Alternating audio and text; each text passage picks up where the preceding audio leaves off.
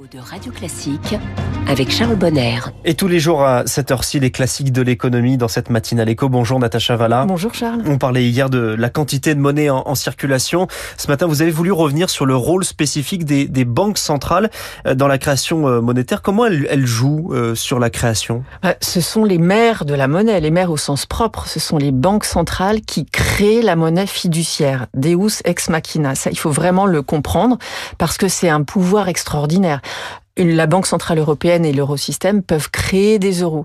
La Réserve fédérale mm. peut créer des dollars. Donc c'est vraiment l'alpha de toute la chaîne monétaire dont on a parlé hier. Alors, Comment agir sur la masse monétaire quand on est une banque centrale? Il y a deux façons. Une façon qui est moins directe, qui est celle de manipuler les taux d'intérêt. Je dis manipuler les taux d'intérêt, mais en gros, c'est les faire augmenter ou les faire baisser, pour ensuite induire auprès des agents économiques, bah, finalement, euh, des, des, modifications dans la demande de crédit, donc mm. dans la demande de monnaie quelque part.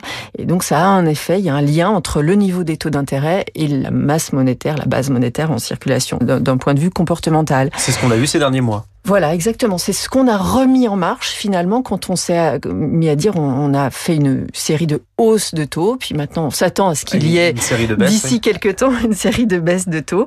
Euh, c'est un peu le principe. Mais le moyen le plus direct pour une banque centrale d'agir sur la monnaie et sur la quantité de monnaie, eh bien, c'est de faire ce qu'on appelle de l'expansion de bilan, c'est-à-dire de la création monétaire. De c'est la planche à billets. C'est la, planche à billets. C'est ni plus ni moins que la planche à billets. Et ça, on en a fait l'expérience de façon absolument massive depuis 2008. Et en fait, depuis cette année-là, depuis cette époque-là, on vit dans un monde où la Banque centrale met en œuvre sa politique monétaire par l'activation de ce que vous avez appelé la planche à billets. Alors comment ça fonctionne? Ça fonctionne d'une façon assez particulière puisque en tout cas depuis 2008, la façon dont on imprime des euros, on va pas aller mettre des euros dans votre poche, vous vous en seriez rendu compte. Ce serait super. on y a pensé à vrai dire dans les phases les plus les plus aiguës de la crise, mais ça n'a pas été jamais été mis en œuvre.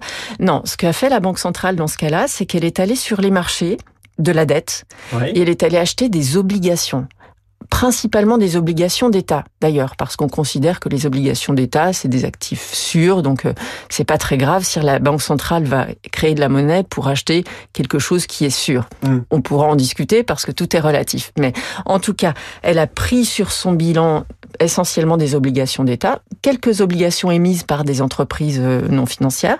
Et puis aux États-Unis, euh, ça a été un petit peu plus exotique puisqu'on est allé chercher des produits un petit peu plus complexes. Mais vraiment, le mécanisme, c'est ça.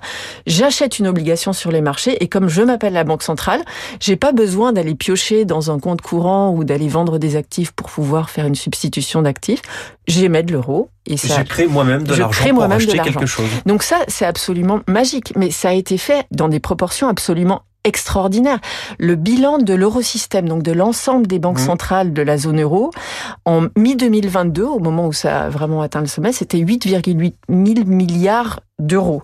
C'est énorme en fait. Avant, en 2008, c'était de l'ordre de 700, 800. Donc ça a été vraiment, vraiment massivement multiplié, ce qui veut dire qu'on a cette masse monétaire énorme en circulation, soit dans le système bancaire et les intermédiaires financiers, soit dans l'économie proprement dite. Donc on a fait cette expansion monétaire au niveau planétaire de façon complètement euh, sans précédent.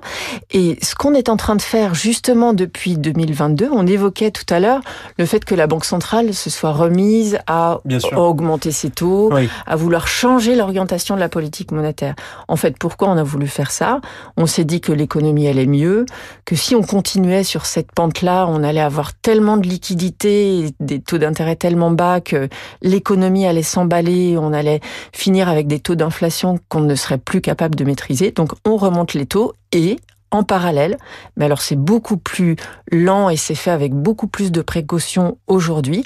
Les banques centrales sont en train de dire, eh bien voilà, j'ai augmenté mon bilan de façon massive, j'ai émis des euros, des mmh. dollars, du sterling, et eh bien maintenant je vais commencer à faire l'inverse, c'est-à-dire que ces obligations que j'ai accumulées pendant des années, eh bien je vais commencer à ne plus les racheter je vais pas les vendre comme ça directement sur le marché, mais quand elles arrivent à échéance, quand ces titres-là arrivent à échéance, euh, au lieu de les refinancer, ben voilà, je les laisse mourir et donc je fais mourir les euros que j'avais créés quand je les avais achetés. Donc c'est un peu la magie de la banque centrale. Et si les banques centrales des pays avancés arrivent à faire ça avec suffisamment de doigté, ça permettra de conserver une certaine stabilité sur les marchés de la dette et ça va réduire petit à petit. Alors ça va prendre vraiment beaucoup de temps parce qu'on en a des quantités considérables, mais l'idée ce sera vraiment de réduire mois après mois euh, par dizaines ou centaines de milliards de, euh, de dollars ou d'euros par mois euh, ces bilans et donc cette quantité monétaire. La quantité monétaire en, deux parties dans les classiques de l'économie ce matin. Euh, Natacha, merci beaucoup. Je rappelle hein, l'épisode d'hier, vous nous avez expliqué les bases et aujourd'hui le rôle des banques centrales. Merci Natacha, on vous retrouve demain pour un portrait d'économie.